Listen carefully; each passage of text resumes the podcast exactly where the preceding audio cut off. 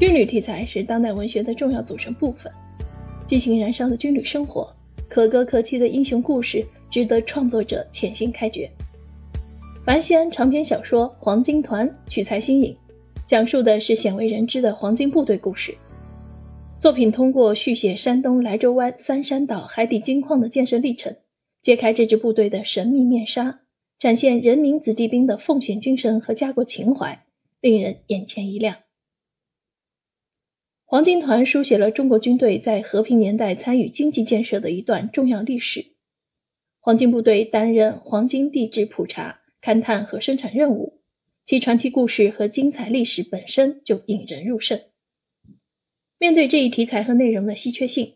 作者没有直接书写建设历程的来龙去脉和方方面面，而是从小说创作艺术规律出发，将叙事试点下沉到这支部队的十一团、十一连。展开具体生动的讲述。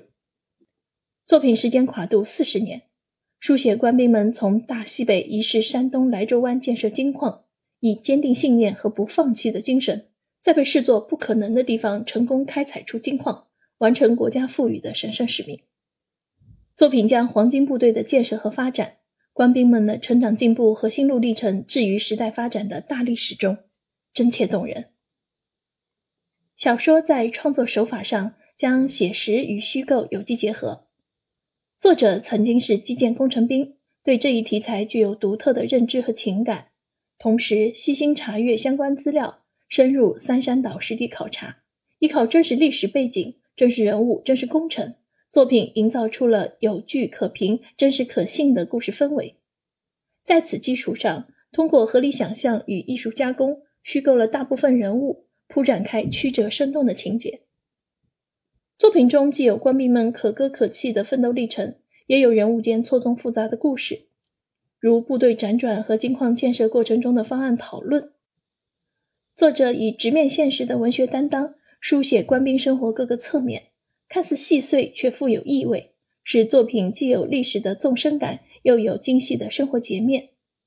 主线情节之外。跨度四十年的故事，涵盖黄金部队官兵怎样面对社会与人生难题，展现出人民军队的优良传统。黄金团拓展了军旅题材的表现内容，让读者了解到黄金部队轰轰烈烈的历史，并且凭借作者一贯细腻而又视野开阔的创作风格，写出了壮阔历史的文学魅力，兼具历史价值和美学价值。特别是对人物精神世界的深度揭示。唤起读者对英雄精神的由衷感佩，调动和激发着当代读者对军旅题材的审美热情。在历史的长河中，这支部队的金色辉煌永不消逝；